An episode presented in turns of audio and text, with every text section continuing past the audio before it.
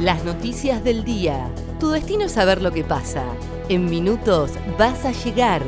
El día de Comodoro y el país de la mano de ADN Sur. El tiempo en Comodoro y Radatili. Para este viernes 31 de julio se espera una máxima de 13 grados. Sociedad. Sigue grave el joven petrolero de Comodoro con coronavirus.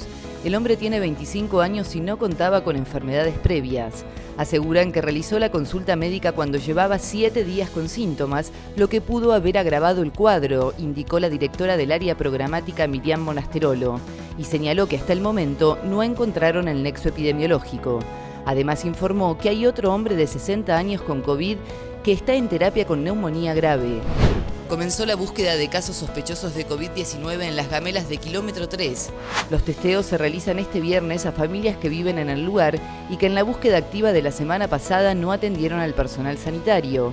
Hay un total de 96 personas que permanecen aisladas en las gamelas. Además, les van a realizar exámenes para detectar tuberculosis, hepatitis y HIV declararon la emergencia agropecuaria en Chubut, Río Negro y Neuquén. Desde el Ministerio de Agricultura, Ganadería y Pesca de la Nación aseguraron que ya comenzó la asistencia financiera y técnica a los productores afectados por las fuertes nevadas y tormentas de granizo que se produjeron en las últimas semanas. En Chubut, además, se declaró por la plaga de tucuras que afectó a productores regresarán a la provincia los chubutenses varados en Chile.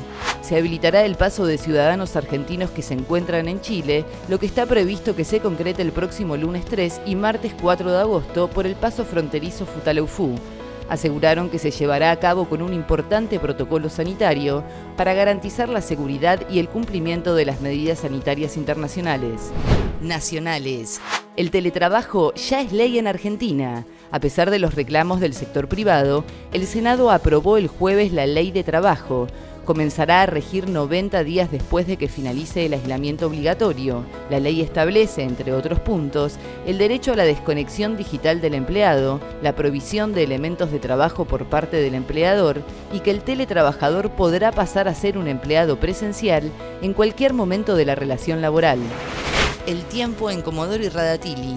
Para este viernes 31 de julio se espera una máxima de 13 grados. ADN Sur, tu portal de noticias, www.adnsur.com.ar